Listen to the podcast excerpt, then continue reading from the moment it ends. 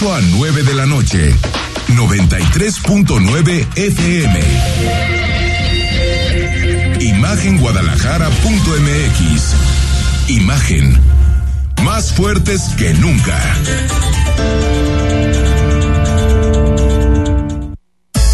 Twitter. Arroba Imagen Radio GDL. Imagen. Más fuertes que nunca. Muy buenas noches, gracias por estar con nosotros en Imagen. Son las 8 de la noche en punto. Gracias por acompañarnos ayer a esta hora, poquito después de las 19 horas con 50 minutos, comenzaban los narcobloqueos en nuestra ciudad, en el norte de Zapopan, en el norte de la zona metropolitana de Guadalajara.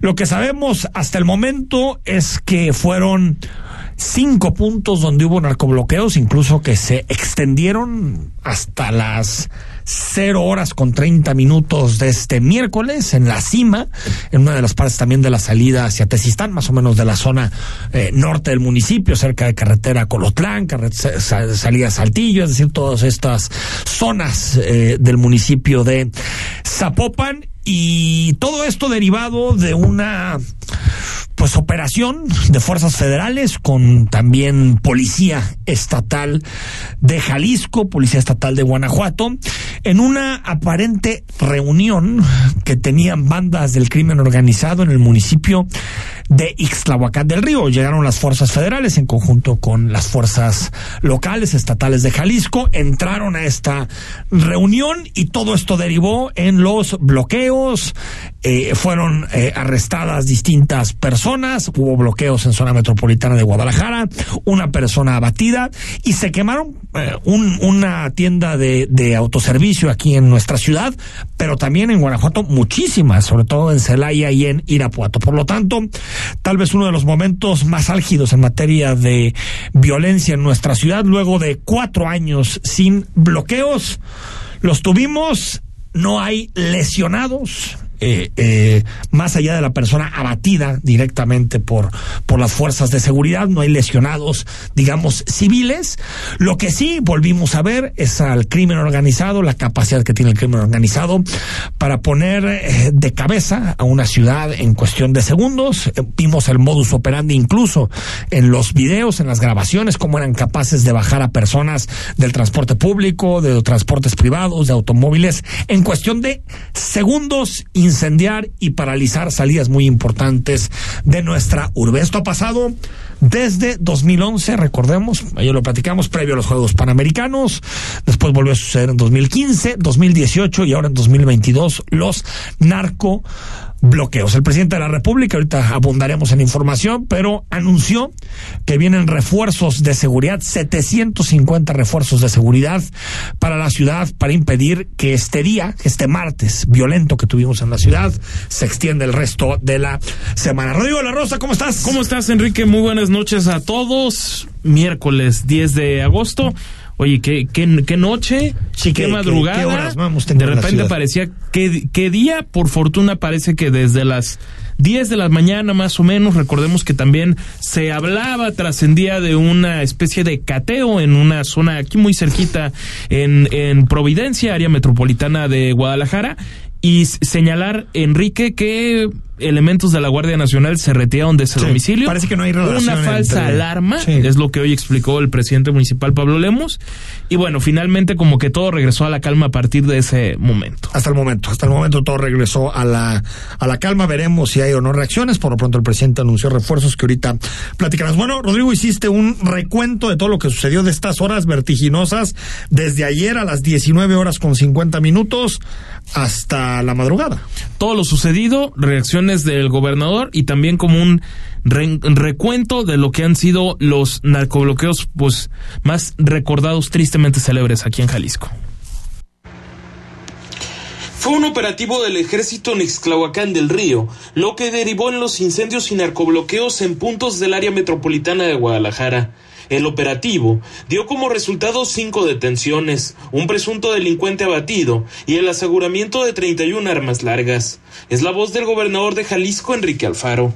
para eh, enfrentar a grupos de la delincuencia organizada que a su vez como reacción intentaron bloquear las salidas de la ciudad para evitar que los refuerzos pudieran llegar a este punto. Fue a las 7 de la noche con 50 minutos cuando se reportó la primera quema, una unidad de transporte público y un vehículo sobre la carretera Saltillo.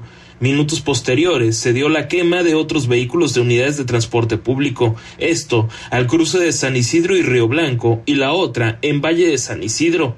En esa misma zona, otro vehículo particular fue quemado. Ya entrada la madrugada, un camión de la empresa Coca-Cola y una tienda 7-Eleven también fueron incendiadas. Ante los hechos violentos, el gobernador Enrique Alfaro encabezó esta mañana la reunión de seguridad. El municipio, donde fue el operativo, también hubo siete vehículos incendiados. Eh, y adicionalmente en Iztlahuacán, en los ingresos eh, de Iztlahuacán, siete vehículos también quemados. Afortunadamente, en la quema de estos vehículos no hubo pérdidas de vidas, solamente las pérdidas materiales, eh, pero eh, por supuesto que este tipo de actos, incluso también tiraron algunos ponchallantas, unos clavos en estas eh, salidas de la ciudad, eh, pues por supuesto que generaron una profunda preocupación. En los últimos 10 años se han registrado al menos 8 episodios de seguridad similares al de ayer. Los más recordados, el primero de mayo de 2015, se presentaron 52 bloqueos tras un operativo fallido que buscaba detener al Mencho, líder del cártel Jalisco Nueva Generación. Otro, el 21 de mayo de 2018, cuando se intentó atentar contra la vida del exfiscal Luis Carlos Nájera, desencadenó tres bloqueos, donde falleció una madre y su pequeño de ocho meses. Rodrigo de la Rosa, Imagen Jalisco. Bueno, sobre, sobre la detención de ayer, eh, todo indica, esto se tiene todavía que confirmar, pero eh, se ha venido, ha venido trascendiendo, Rodrigo. Exactamente. Que fue detenido en los operativos federales en conjunto con el Estado, el famoso doble R, o, la, o el Tripa, Ricardo Ruiz Velasco, que es, eh, digamos, lugarteniente o alguien de, de, relevancia dentro del cártel Jalisco Nueva Generación en esta zona. Eh, distintas fuentes relacionadas con la seguridad dicen que el doble R, pues digamos que era o es todavía uno de los grandes mandos del cártel Jalisco Nueva Generación. Hay quien dice incluso que es el famoso 03, es decir, debajo del Mencho, debajo de un intermedio que, sí. que ahorita no recuerdo su, su nombre y, y, que sería el 3-0 que por eso la detención generó esta ola de, de, bloqueos y también de violencia. Exactamente. Aparentemente la autoridad desde 2015 ubicó precisamente a Ricardo Ruiz como el presunto líder del cártel en el estado de Aguascalientes. Esta situación sí hay que decir que, como bien apuntas, no está del todo confirmada. La autoridad federal hasta este momento ha hecho mutis, ¿no? Ha, ha, hecho mutis. Sabemos que hay cinco personas detenidas y de esas cinco detenidas podría ser y hay una batida el, que no el si, RR, si el abatido es eh, que también, RR, claro, ¿no? También puede ser.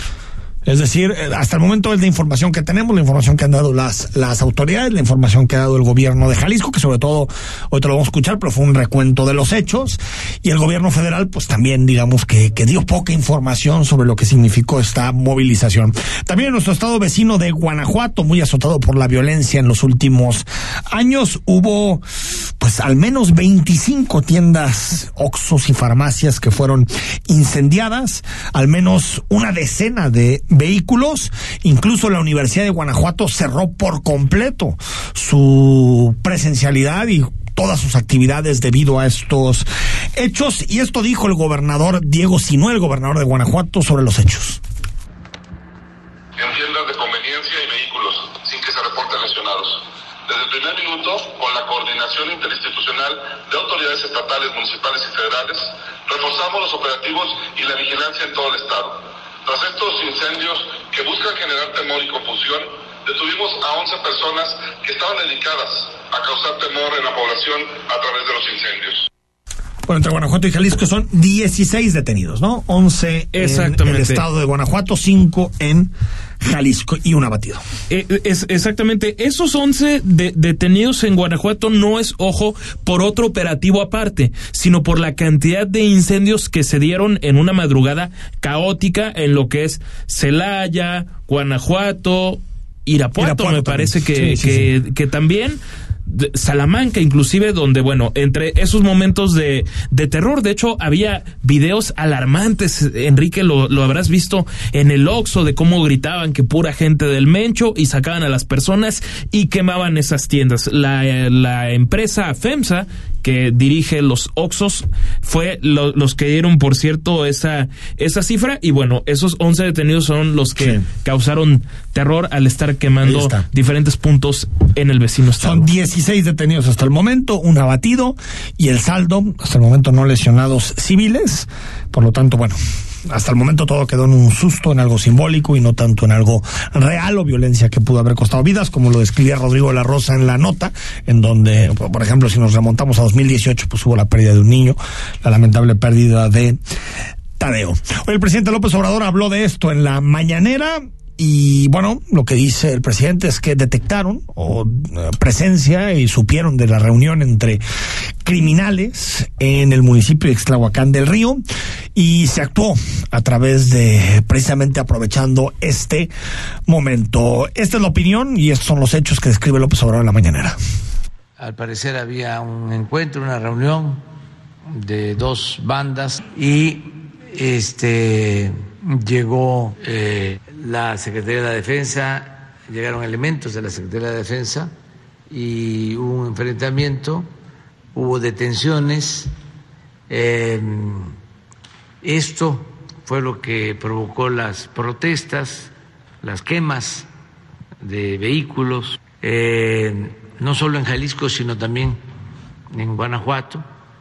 Ahora, lo que, lo que lo que es interesante de todo este debate, Rodrigo, es que desde aquella reunión con, con Biden y desde aquella visita a Estados Unidos, parece que la política de seguridad de México está empezando a cambiar.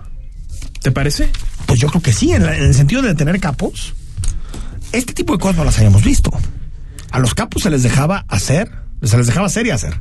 Eso es un buen punto, Enrique, porque sí re- recordaríamos inclusive los discursos presidenciales o de personas cercanas al presidente en los temas de seguridad pública, donde hablaban de que la estrategia ya no era estar deteniendo capos o grandes capos. Y, y entonces e- ese punto que ya decías es importante porque estamos hablando de que Caro Quintero fue detenido a las 48, 48, 72 horas de aquella reunión con Joe Biden en Washington. Eso y ahora tenemos esta que sería Esto. como la segunda, si es que se concretó. Si es que se concretó, y también recordemos que Estados Unidos quiere al Mencho. Lo quiere. Ah, sí, claro. Entonces me refiero No, a que esto parecería luego. un cerco al Mencho, ¿no?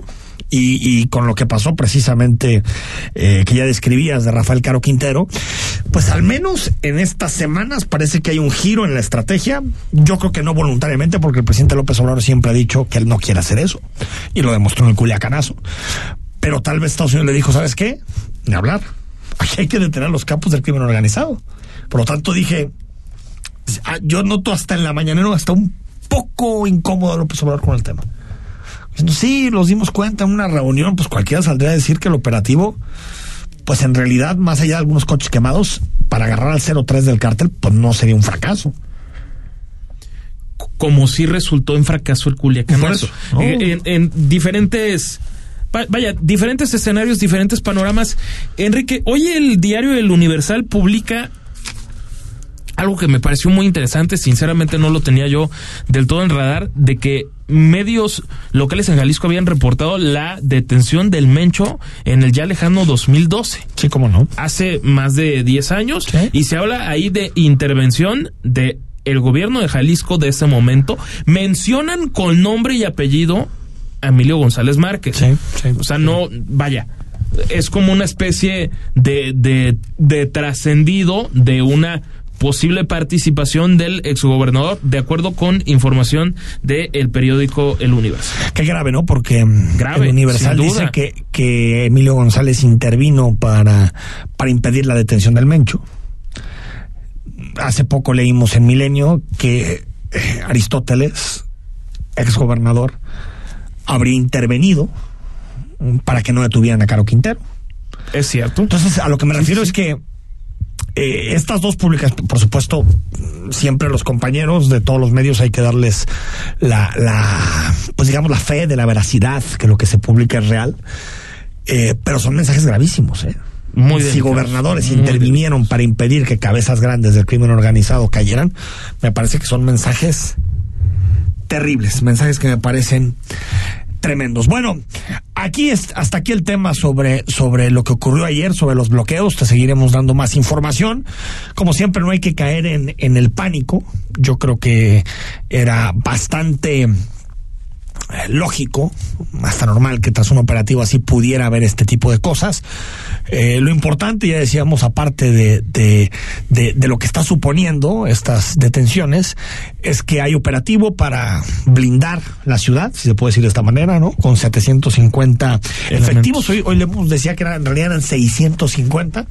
Bueno, 750, 650 son una buena cantidad de elementos Sí, para poder blindar la, la, la ciudad y que sobre todo lo que causan este tipo de bloqueos, más allá de las personas que son directamente afectadas, las personas que pierden su auto o que se llevan el susto de su vida. Esas imágenes son terribles. son terribles, que- que, terribles, por supuesto son eh, impresionantes las imágenes.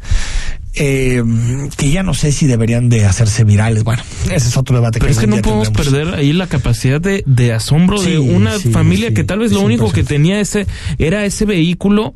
No, no, y de un sí, momento sí, a otro, la señora bajando Pero a una vivos, menor del vivos, coche. pero están vivos. Pero, pero con qué El auto se impunidad? recupera. Es que no se recupera y si tiene seguro se re- Ah, no, es impresionante. Caramba, qué impunidad. Es impresionante. La- las imágenes son terribles, son terribles. Pero, pero lo- a lo que iba es que estas imágenes lo que buscan es causar terror. Ah, sí, sí, eso por quieren. supuesto. Lo que buscan es quieren. que tú, yo, quien nos está escuchando, pues no se atreva a salir, prefiera resguardarse en su casa, eh, genere pánico entre la ciudadanía. Por lo tanto, me parece que hay que darle la justa dimensión a este tipo de actos, que por supuesto que son terribles, pero al final eh, la mejor forma, o la única forma en la que gana el crimen organizado es a través del terror. Bueno, sigue el debate sobre AJP, asesores jurídicos profesionales. Y bueno, en el ojo del huracán, eh, Rodrigo de la Rosa estaba una asociación civil que se llama Apadrina un trasplante de una conductora de televisión, entiendo, ¿no? Sí, una presentadora de, ¿Cómo se de llama? televisión, Eli Eli Castro, ¿no? me Eli parece. Sí, Eli Castro. Que al parecer era beneficiaria. eh, tenía alguna relación con el propio Luis Osvaldo, ¿no? Él Que la persona aparentemente que era se suicidó como una especie de tesorero de la asociación. de esta asociación. Y hoy lo que la asociación informa es que él no tenía acceso al dinero de, de esa asociación civil. Enrique, no hace mucho, no, no, vaya, citaría de memoria, pero me parece que sí hubo un, un evento en Casa Jalisco, encabezando evidentemente el propio gobernador, y ahí estaba el afamado actor Mauricio Ockman, que está muy involucrado en esta asociación civil, y entonces por eso es que también se habla mucho de las fotos que este personaje tenía con la clase política, con el propio Pablo Lemus, con el gobernador de Nuevo León Samuel García, con el propio Alfaro Ramírez aquí en, en, en Jalisco. Entonces era una C que digamos no estaba para nada ausente del imaginario colectivo, era Sí. bastante conocida, con cierta que presencia en medios de comunicación. Ya, ya lo decíamos ayer, eh, yo creo, y me han mandado muchos mensajes estos días, eh, que esto es una cloaca. Esto es una cloaca. O sea, a mí me parece que es una gran fachada de lavado de dinero. Una gran fachada. Coincido. Y si la fiscalía se atreve a llegar hasta el fondo, Que te queremos Va a caer mucha suponer que gente. se va a atrever. bueno, ojalá, porque hay muchos intereses, Rodrigo. Y hay muchos Ojalá. políticos. Bueno, y no solo políticos, porque tal vez un político puede importar un poco. Pero hay empresarios que importan más, o actores que Ah, no, importan sin más, duda. o gente de sociedad que importa más, ¿no? Que tiene un apellido, un prestigio, ¿no? A lo que me refiero es que eh, yo no sé, ojalá que la fiscalía se atreva a llegar al fondo, porque creo que aquí hay triangulaciones, lavado de dinero, blanqueamiento, que es bastante difícil de explicar, ¿eh? Sí, porque Es bastante difícil de explicar porque yo esta idea de que, ah, pobres tontos que invertían en alguien que no les daban garantías, esa no te la tragas. Y menos de gente como estos millonarios que tienen asesores financieros, que tienen Claro, contadores de. O sea, supuesto. tampoco es gente que va por la calle y de pronto tiene 100 pesos y dice, ¿qué hago con estos 100 pesos? Es gente que está asesorada, Rodrigo, hasta, hasta Enrique, cabeza, hoy hay una columna muy interesante en el informador del querido Diego Petersen Ajá. al, al respecto, donde habla precisamente de eso y también tendremos que pensar, a ver, suponemos que un político es todo menos tonto. A- algunos, En algunos, pues, de todo, eh, en, eh, en fin, puede haber, puede haber de todo, pero hay gente sin duda ahí, sin duda alguna que es, que es muy hábil. Y que diputados federales, diputados eh, locales, eh, cualquier político que, que se, que se aparezca haya recibido sin ninguna sorpresa este tipo de, de rendimientos de sus inversiones, dices, ah, caray, ¿en serio no les sonaba raro siquiera? Tal vez ¿En serio pensaban que era, el dinero caía ¿En los serio era mera, mera tontería? Tal vez pensaban que el dinero caía de los ser, árboles. sí, de- ¿no? sin duda. El dinero caía de los árboles y por lo tanto se enriquecían. Bueno, veremos hasta dónde dejan ver esta cloaca.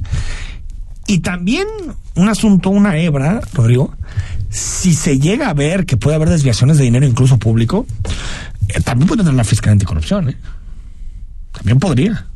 Sí. Ahorita le cae a la Fiscalía General del Estado porque es un asunto, ya lo decía el gobernador, entre particulares, hasta el momento. Pero si se empieza a ver, bueno, estaba ahí Claudia Delgadillo, su hermano Roberto Delgadillo, diputados del PAN, se empieza a ver que eso podía servir como un lavadero de dinero público, podría entrar. Puede entrar la Fiscalía Sí, hasta este Me momento lo que se sabe es que es entre particulares. Hasta el momento. Con la posibilidad de que haya dinero, público público, de por medio. Sí, sí, De por y- medio. sí. y no suena descabellado. No suena descabellado. 8 de la noche con 21 minutos. Vamos a ir al corte cuando regresemos. Más información. Recuerda que es miércoles y eso significa que nos visitan nuestros amigos, nuestros queridos amigos del Hospital Ángeles del Carmen. El WhatsApp de imágenes 33 15 63 81 36. Escríbenos y participa. El análisis político. A la voz de Enrique Tucent. En Imagen Jalisco. Regresamos. ¿Qué es valioso para ti? Son mis hijos, la familia, mi esposa, que tengan salud. El respeto hacia los demás, la justicia, la legalidad. No hay nada más valioso para mí que ser libre, libre para elegir. El INE es valioso para México porque no puede existir la libertad sin la democracia. Para mí, nuestro INE es valioso porque representa la democracia y vivir en libertad. Pero sobre todo, mi INE es valioso para México porque nuestro INE nos une. En Hospital Ángeles del Carmen queremos un México lleno de vida. Si te perdiste la entrevista de infarto al corazón y prevención con el doctor Jorge Eduardo Bravo Rubalcaba, cardiólogo intervencionista, escúchala en Spotify en cualquier momento. Imagen Radio Guadalajara. En Hospital Ángeles del Carmen queremos un México lleno de vida. Nadie te cuida como nosotros. Pascal Beltrán del Río, en Imagen Informativa Primera Emisión. El encuentro con la verdad. De lunes a viernes, de 7 a 11 de la mañana, hora del centro. Poniendo a México en la misma sintonía.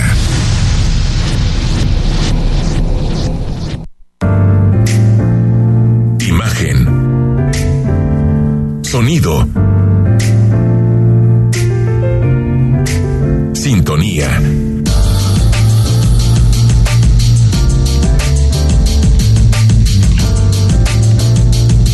Poniendo a México en la misma sintonía.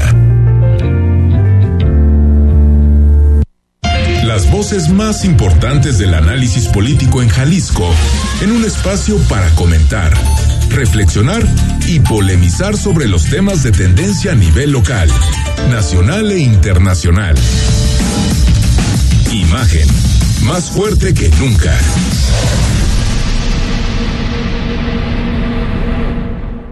Estás escuchando Imagen Jalisco con Enrique Tucent. Facebook, Imagen Radio Guadalajara. Imagen, más fuertes que nunca. 8 de la noche con 24 minutos en Versa Concepto. Ofrecemos porte, elegancia, estilo y diseño. A través del tiempo, Versa Concepto se ha enfocado en el desarrollo, diseño y fabricación de los muebles para oficina, escolar y hospitalidad que utilizarás a lo largo de tu vida y de tus actividades diarias. Nuestra línea de sillería ofrece ergonomía, calidad de diseño. Como decimos, se ve bien y se siente mejor. Nacimos con la misión de crear muebles y sillas para oficinas proponiendo un estilo diferente para cada ambiente.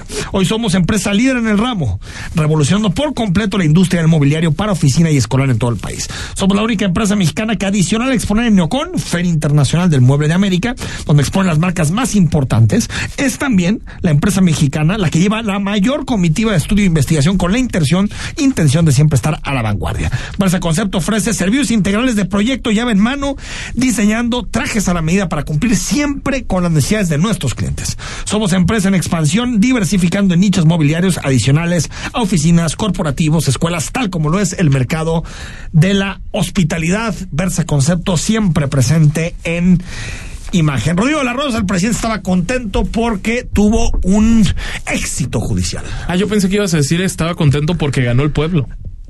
¿Por qué ganó el pueblo? Eh, es que como el pueblo quiere el tren Maya. Ah, el pueblo quiere destruir la selva. Sí, es, exactamente. Ah, el pueblo quiere destruir la selva porque con eso de que tienen el monopolio de lo que es el pueblo y todas sus intenciones, pues celebran que le pueden dar en la torre al medio ambiente y continuar. Total, ¿qué puede suceder? No eh, se amparó ni un solo propietario.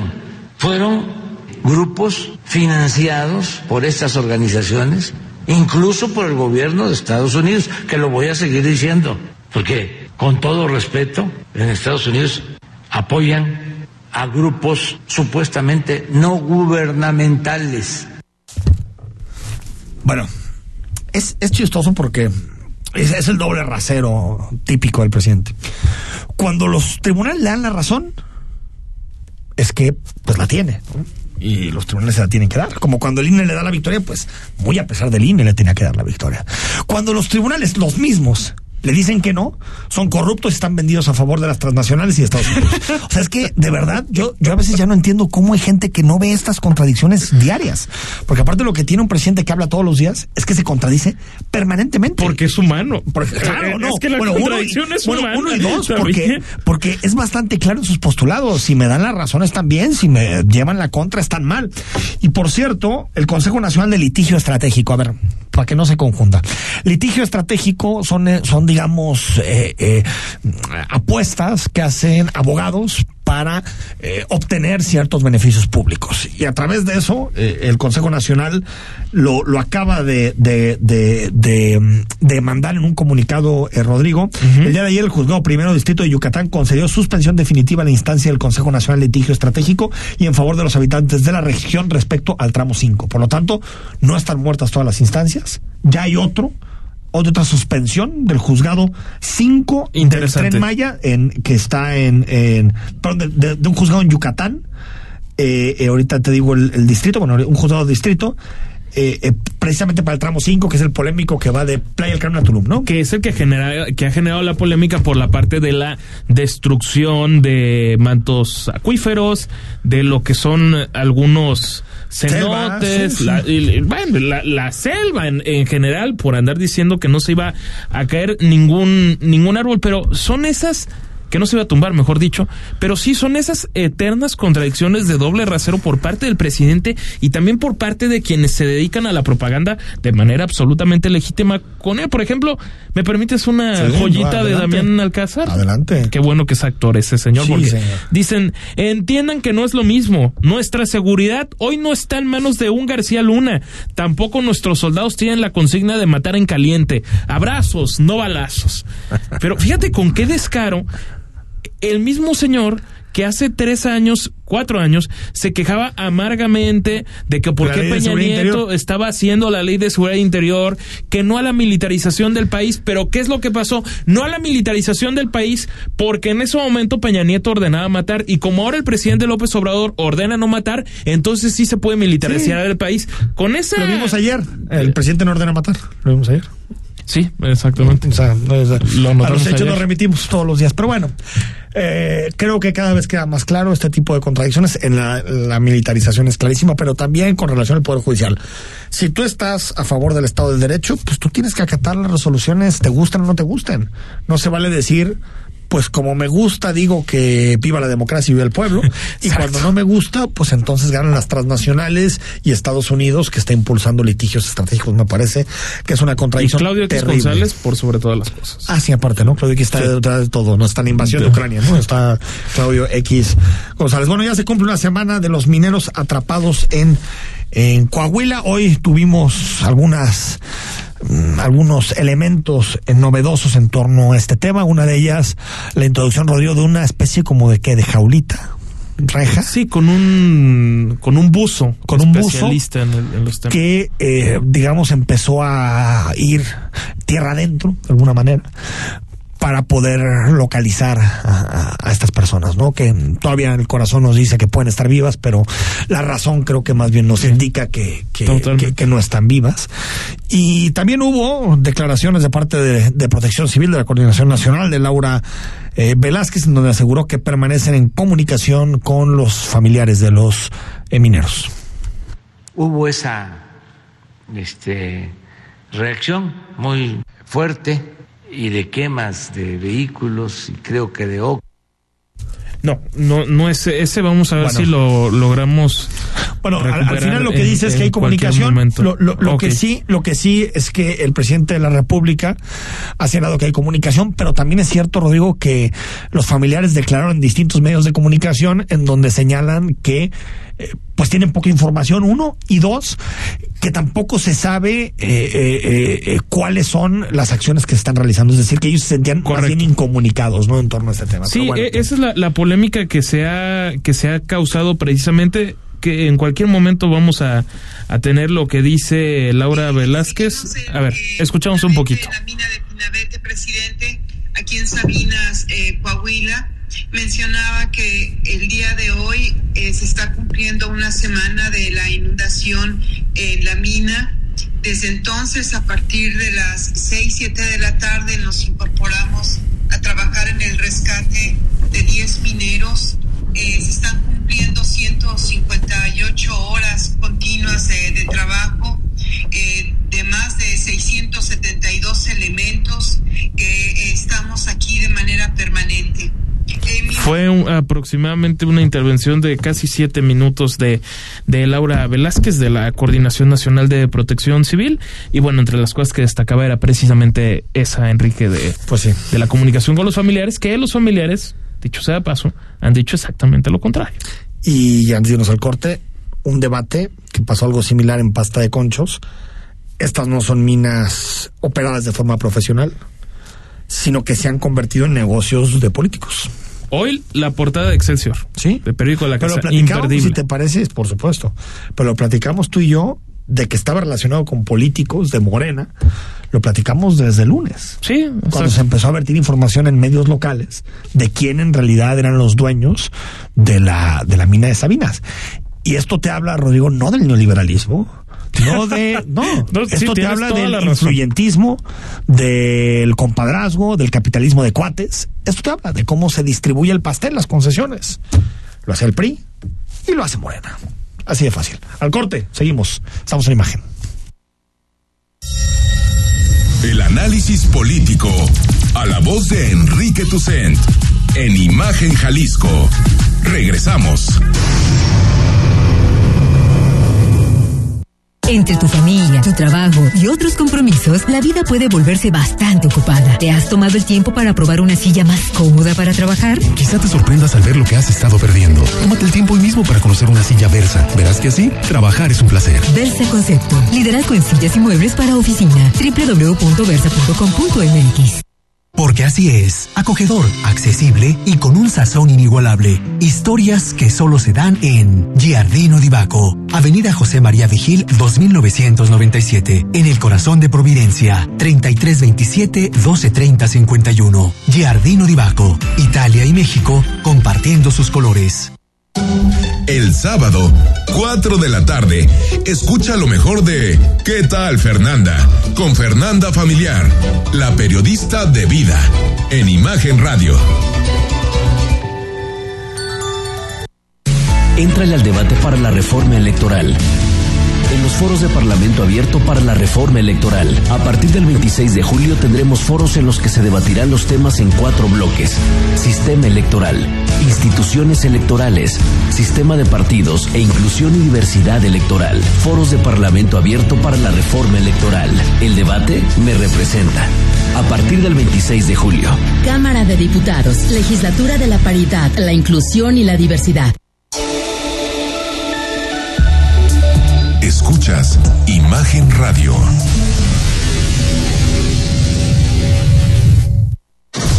Las voces más importantes del análisis político en Jalisco, en un espacio para comentar, reflexionar y polemizar sobre los temas de tendencia a nivel local, nacional e internacional. Imagen, más fuerte que nunca. Estás escuchando Imagen Jalisco con Enrique Tucen. Instagram, arroba Imagen Radio GDL.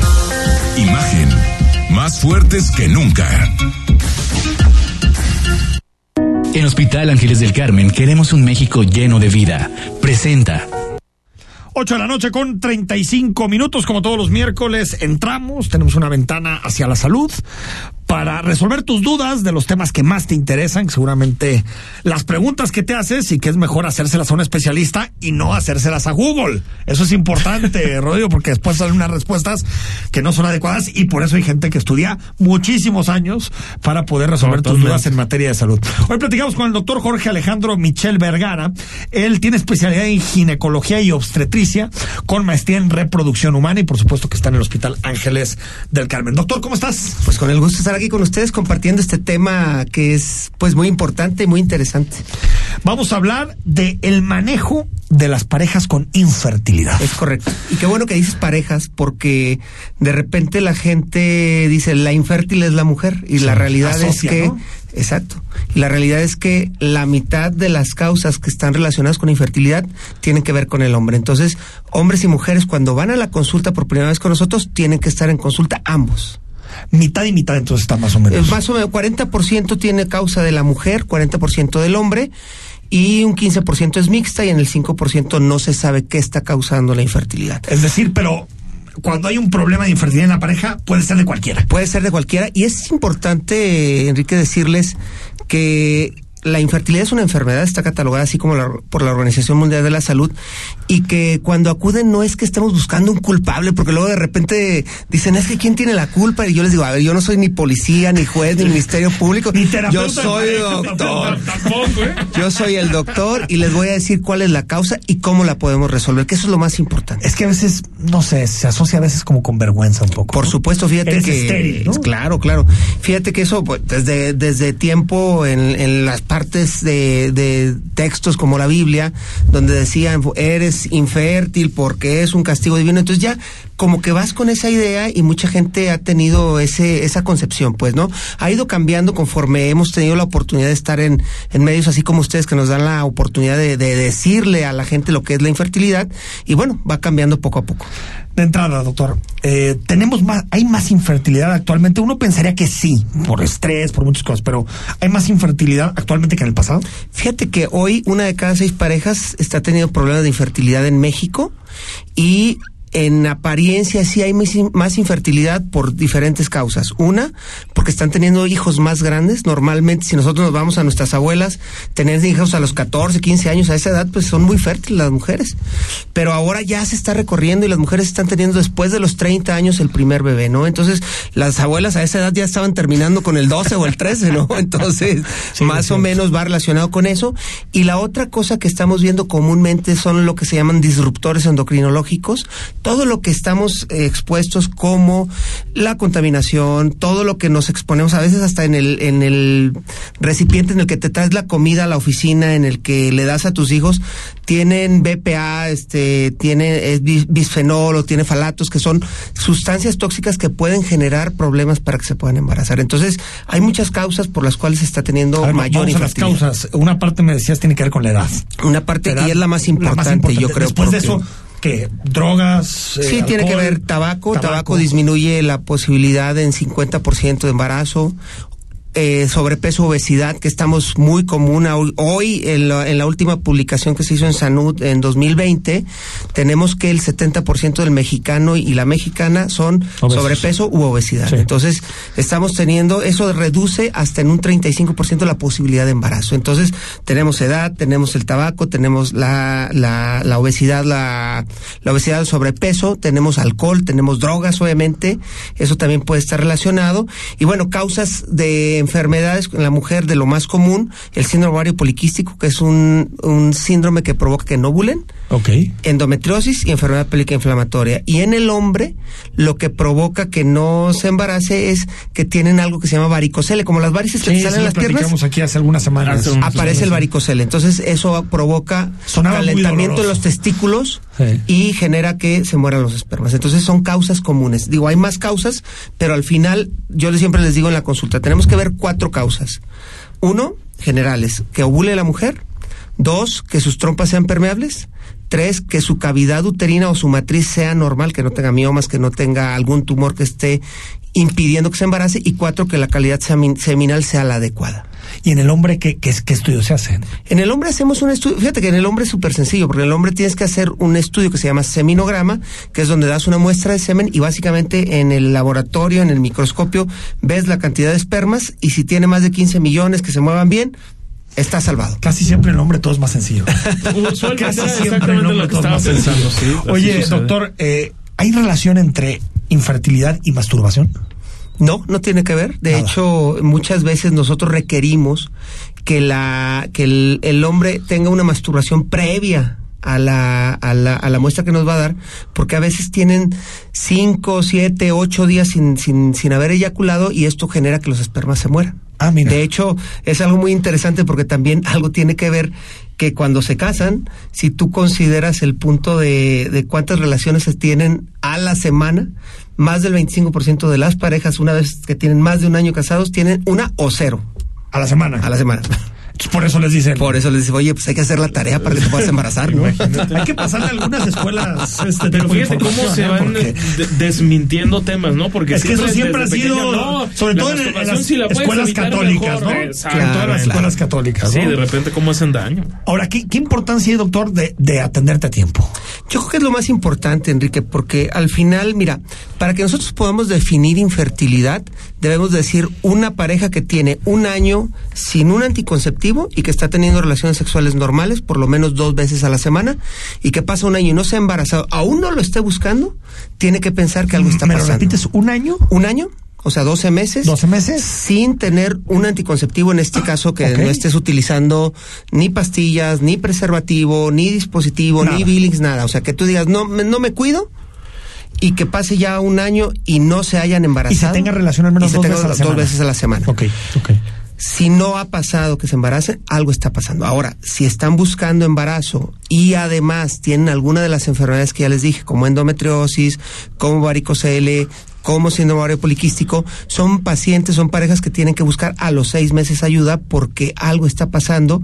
Y si tú prolongas esto, pues obviamente va siendo cada vez menor la posibilidad. Normalmente el diagnóstico lo estamos haciendo en promedio en México entre cuatro y cinco años después de que ya se dieron cuenta que tienen infertilidad. Entonces, imagínate, empiezan a tener, se casan a los 30 Sí. y dicen, bueno, oye, pues ya que tenga casa, carro, todo mi trabajo, Empezamos a pensar en el hijo. empieza a pensar en el hijo a los 33, 34, no, pues oye, no nos podemos embarazar, 35 más 3, 4 años, pues llegan a los 39. Y sobre todo en la mujer, después de los 35 años de edad, la, la capacidad reproductiva disminuye de manera importante. ¿Se puede hacer algo, doctor, en caso de que digas, pues si hay infertilidad, ¿se puede hacer algo? Se puede prevenir, fíjate que sí, y sobre todo ahora yo creo que hay un papel muy importante que juega la mujer en la sociedad y aplaza su maternidad. Yo creo que es muy importante que estén informadas, porque después de los 30 años, si no han decidido, luego llegan al consultorio y me dicen, oye, pues es que tengo 33, 34 y ni novio tengo, y ni para cuándo tengo Pero para tener hijos, hijo. pero quiero tener un hijo a lo mejor más adelante. Entonces, lo que nosotros eh, hacemos es preservar su fertilidad. ¿Cómo? Guardamos sus óvulos, los óvulos los tenemos congelados, que se llaman vitrificación, y esos les pueden durar toda la vida. Ya se cuenta, si tuvieron a los 30, guardaste los óvulos y deciden tener a los 39 años hijos y no se pueden embarazar, pues tienen óvulos guardados de una mujer de Qué 30 como si se hubieran embarazado a los fueras al 30. banco. Qué Tal cual. Ahorras, ¿no? Más Ahorras, exactamente. No, de cara al futuro. Tu fideicomiso. Tu fideicomiso, ¿no? Voy a tener una familia en un futuro. Fideicomiso reproductivo. Fíjate que no sabía que eso existía, no sé si tú sabías eso. Ah, Yo sí, también sí, no soy mujer. No, pero- sí, sí había escuchado el Eh, tema, pero eh, está ah, muy interesante. Ahora, eso. vas, do- vas doctor, y, y ahí te haces el proceso y tú los guardas. Sí, de hecho, o sea, se hace un estudio, nosotros hacemos un estudio, básicamente es un estudio de sangre que se le hace a la mujer y un ultrasonido y con eso nos damos cuenta de todo lo que ya te platiqué que podrían ser las causas. Entonces, a los 29, 30 años es el momento como decir, si quiero tener hijos, sobre todo para la mujer, tengo que hacer algo para garantizarlo. si quiere tener hijos y no y no a lo no todavía no tiene claro qué está pasando con su vida, no se va a casar, no sigue Sí, está metida en su chamba. está y metido en su chamba y está viajando mucho, lo que tú quieras, pues yo creo que son las candidatas para que vayan por lo menos a una asesoría, porque nosotros les hacemos un estudio en sangre y con el estudio en sangre yo les puedo decir en ese momento cómo está su fertilidad a nivel ovárico y más o menos predecir qué es lo que puede pasar a los siguientes años, porque muchas veces hay mujeres, el 2% de las mujeres, que a los 30 años ya no puede tener hijos. Chico. Se gastaron su... Pero la mayoría su- no está en ese La caso. mayoría no está en ese caso, pero te tienes que dar cuenta y tienes que saber qué está pasando. Rodrigo. Ahora, doctor, para tenerlo, para tenerlo claro, digamos, porque se hablaba de, de años de que se dan, se dan cuenta la pareja de que hay una infertilidad, pero se puede, digamos, medir como por intentos, o sea, después de determinado número de intentos, se puede suponer que algo no está saliendo bien, porque se puede decir, ah, es que una no pegó, dos no pegó. ¿En qué momento puedes decir, capaz de que sí nos tenemos que, que revisar? Más, más o menos va relacionado a lo que te decía. Lo, se, se considera que a partir de un año, o sea, tú estás hablando de 12 meses que estás intentando, porque es por ciclo. Recuerda que la mujer tiene ciclo mensual, entonces más o menos va a tener eh, seis o siete días que van a ser los fértiles por cada mes. Entonces hablarías de un intento por cada mes, entonces son 12 Ah, intentos tal vez. 12 Ahora, si la mujer sabe, como les decía, que tiene alguna enfermedad, pues lo ideal es que busque ayuda antes. Que busque ayuda. en- Y sobre todo, ¿sabes qué? Si ya están planeando un embarazo, yo creo que lo más importante es que acudas con el ginecólogo Sí, antes. sí. 70% de la población mexicana no planea sus embarazos. Eso es algo bien interesante porque Bueno, no quiere decir que no lo quiera, ¿eh? Lo que te dicen, te dicen, oye. ¿sabes qué? Al revés, a mí lo que me ya me embaracé, ¿no? Es que hay 30% que lo planea. Exacto, exactamente. ser suecos, yo creo. Pero bueno, no, a ver, pero sí, ya, ya, ya lo dijiste, doctor, lo mejor es ir, pues. ¿no? Claro, Vas, la- te haces los estudios y te dicen, estás a todo dar, carnal, ¿no? A darle, ¿no? Sí, claro, claro, Y ya no tienes esa bronca porque también genera estrés, la pareja empieza a tener problemas, nomás no podemos, platicas, te pones depresivo, ¿no? Sí, claro, claro. no, los estudios. Y, y al final, eh, te digo, se busca mucho como el culpable y empiezan a culpar Sí, uno a otro y esto. O los chi- o, o el internet, doctor, que nos es algo mucho, también, pero un claro. te dan una serie de seguramente es por esto, esto y esto, y hoy ya no estamos haciendo Sí, no, cheques no, no, totales. no, no. Doctor, teléfonos, direcciones, redes, ¿dónde te encontramos? Sí, claro que sí. Mira, mis teléfonos en el 33 31 22 33 89 y 33 36 48 6251 y me pueden encontrar en redes sociales DR Doctor DR Jorge Michel Twitter Facebook Instagram y hasta TikTok tenemos ahí ya que estamos toda, haciendo los pininos ahí hoy.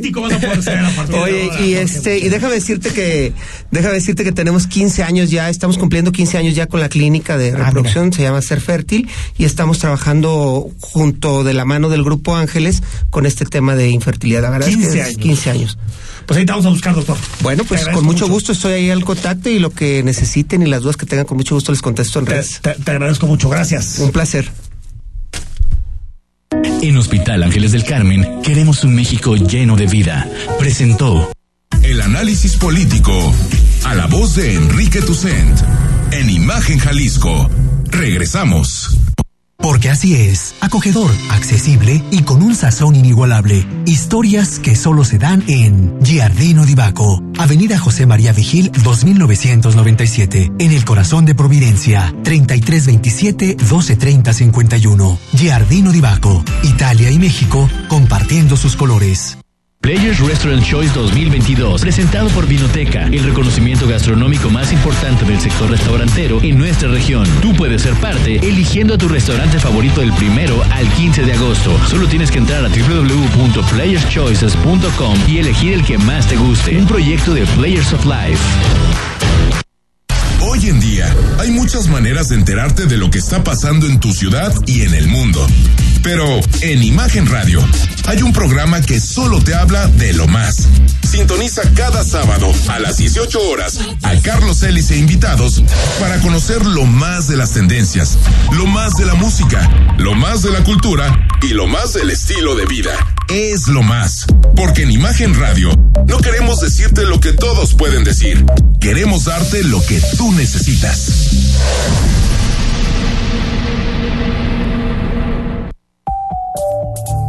Está usted escuchando Imagen. Sintonía. Poniendo a México en la misma sintonía.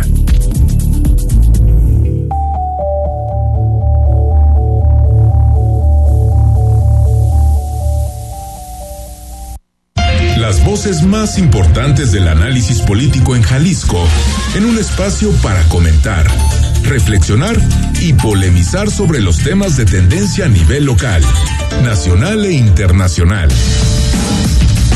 Imagen, más fuerte que nunca.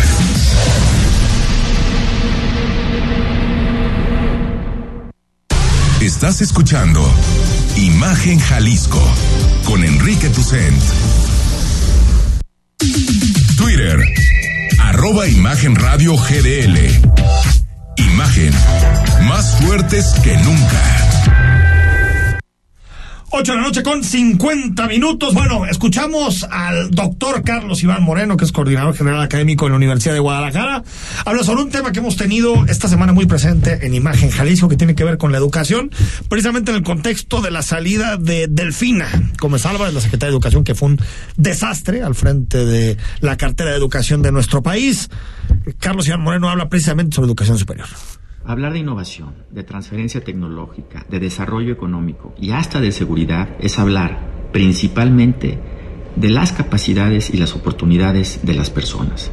Es hablar de la educación, sobre todo de la educación superior. Sin embargo, Jalisco pierde competitividad en educación superior a nivel nacional. Revisemos algunos, algunos datos. La brecha entre la cobertura nacional y estatal en educación universitaria es cada vez mayor. Mientras la media nacional es de 42%, es decir, 4 de cada 10 jóvenes tiene acceso a una universidad, en Jalisco es apenas del 36%. Es una brecha mayor, por cierto, a la que existía en 2018. Pero no solo caímos respecto al valor agregado nacional, sino que perdimos posiciones respecto a otros estados con economías incluso más pequeñas. Por ejemplo, hoy Jalisco ocupa el lugar 21 de los 32 estados por debajo de Zacatecas, Colima y Puebla en cobertura educativa superior. ¿Qué significa esto?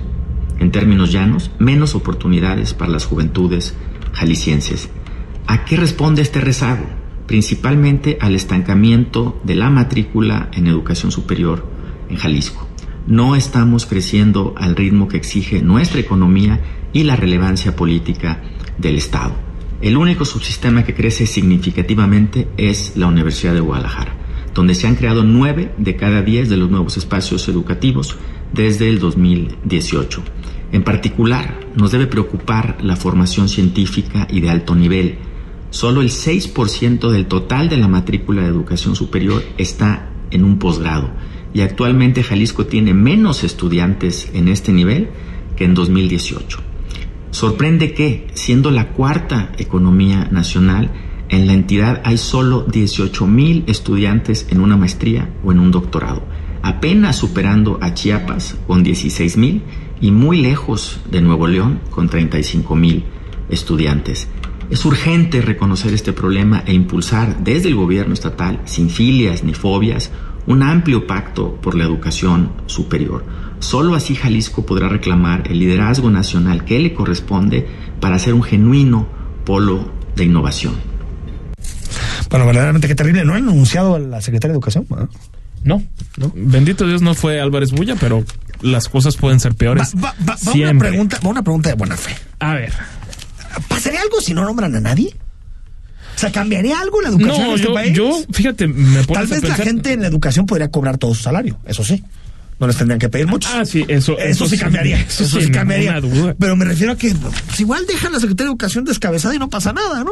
O Un- sea, ¿Cómo le llaman encargado de despacho? Sí, no, o sea, no realmente han hecho algo. durante este Porque realmente, de facto, dicen quienes saben de, del tema que es el subsecretario de Educación Superior, el señor Concheiro, el que, el que termina por manejar todo Sí. en la Secretaría de Educación Pública, porque sucede algo curioso con este gobierno federal que es más dado a darle más poder a los subsecretarios y no Sí. tanto al secretario que suele dar la Más cara. poder operativo, ¿no? Ma- eh, Hugo López Gatel en salud, en este caso en la en la Secretaría de Educación Pública, también de repente en, en su momento en la en la Secretaría de, de Hacienda el que operaba era Arturo Herrera hasta que terminó por ser secretario, pero sí van como que moviéndose hilos ahí muy muy, muy interesantes, pero desafortunadamente el- la educación Es Así como antes simulaban que era una prioridad de Estado y le invertían mucho, hoy simplemente se la entregaron a los sindicatos. Díganme una cosa en la que estamos mejor que 2018. Una. Una. No, no, es que Me dicen salario, sí, puede ser, salario mínimo. Pero, o sea, digamos que quien paga los salarios son los Yo también- son más los empresarios que el gobierno, pero está bien. Yo, destacaría también, lo del outsourcing, la verdad. Eh, sí, algunas cosas laborales, pero una cosa es reformas y otra cosa es que estemos mejor. En empleo, Sí. en economía, en salud, en educación. ¿Y sabes qué es lo peor? Que ya casi esas agendas no las debatimos. O sea, yo no sé cuál es el modelo educativo de este gobierno, no lo sé. No tengo la menor idea. No, yo tampoco. Sé que se entrega la educación a los sindicatos. Pero de ahí en más, no sé qué quieren hacer con la educación. Es que hay este mucha na- narrativa, pero no, no pasa, no, no Nada. pasa de ahí Me y no hay increíble. ni un dato objetivo, desafortunadamente, para sostener que se está No, al mejor revés. ahora Todos que los datos los- son de retroceso y de regresión en materia en muchas, pero a mí la educación me causa especial escosor porque creo que lo que estás haciendo hoy pues va a terminar siendo el fruto del mañana. Y si no estás haciendo nada y si no tienes un modelo educativo, pues no te puedes esperar un México mejor Pero en un basta futuro. con que el presidente diga que sí se está actuando para que se Pues diga sí, que sí. sí, punto. verdades como decretos, ¿no? Exactamente. Decrétalo, como dicen los libros de autoridad. Bueno, Bonilla, el exgobernador de Baja California, vuelve al Senado de la República. Ya se lo permitió el Tribunal Electoral después de toda la polémica que hubo en torno a su licencia. El magistrado Billetes. Sí. El magistrado Vargas. El- Magistrado Vargas, tal cual. Sí, tal cual. Cercaron a cuando te, ¿no? Dice. Oh, poquito, poquito, ¿te parece? Bueno. Soy Río La Rosa, gracias. Será hasta mañana. Soy Enrique Tucen. Ya estamos en miércoles por la noche. Mañana es jueves y estamos aquí en Imagen. Buenas noches. Escucha Imagen Jalisco con Enrique Tucent. De 8 a 9 de la noche. 93.9 FM Imagenguadalajara.mx Imagen. Más fuertes que nunca. Fentanilo, heroína, cocaína, piedra, cristal. No importa qué droga química te metas, de todas formas te destruyes. Pero la sangre de las drogas nos mancha a todos. Mejor métete esto en la cabeza. Si te drogas, te dañas. Si necesitas ayuda, llama a la línea de la vida, 800-911-2000. Para vivir feliz, no necesitas meterte en nada. Gobierno de México. La información debe ser actual y debe transmitirse. Tiene que llegar cuando se necesita. Imagen informativa con Patricia Rodríguez Calva. Domingos, 7 de la noche. Imagen Radio. Poniendo a México en la misma sintonía. Gracias a los acuerdos en la Cámara de Diputados, se creará el Centro Nacional de Identificación Humana para garantizar a toda persona desaparecida el derecho a ser buscada y localizada. Este centro diseñará, ejecutará y dará seguimiento a las acciones para recuperar y resguardar muestras humanas para su identificación. También apoyará a las fiscalías especializadas y locales para desempeñar labores de ubicación y búsqueda. Cámara de Diputados, Legislatura de la Paridad, la Inclusión y la Diversidad.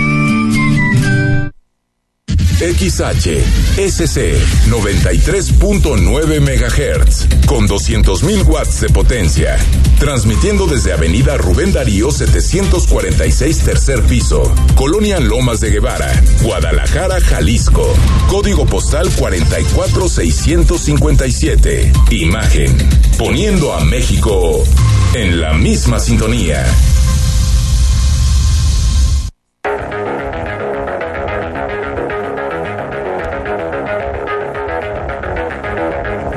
Escuchas imagen. Escuchas imagen radio.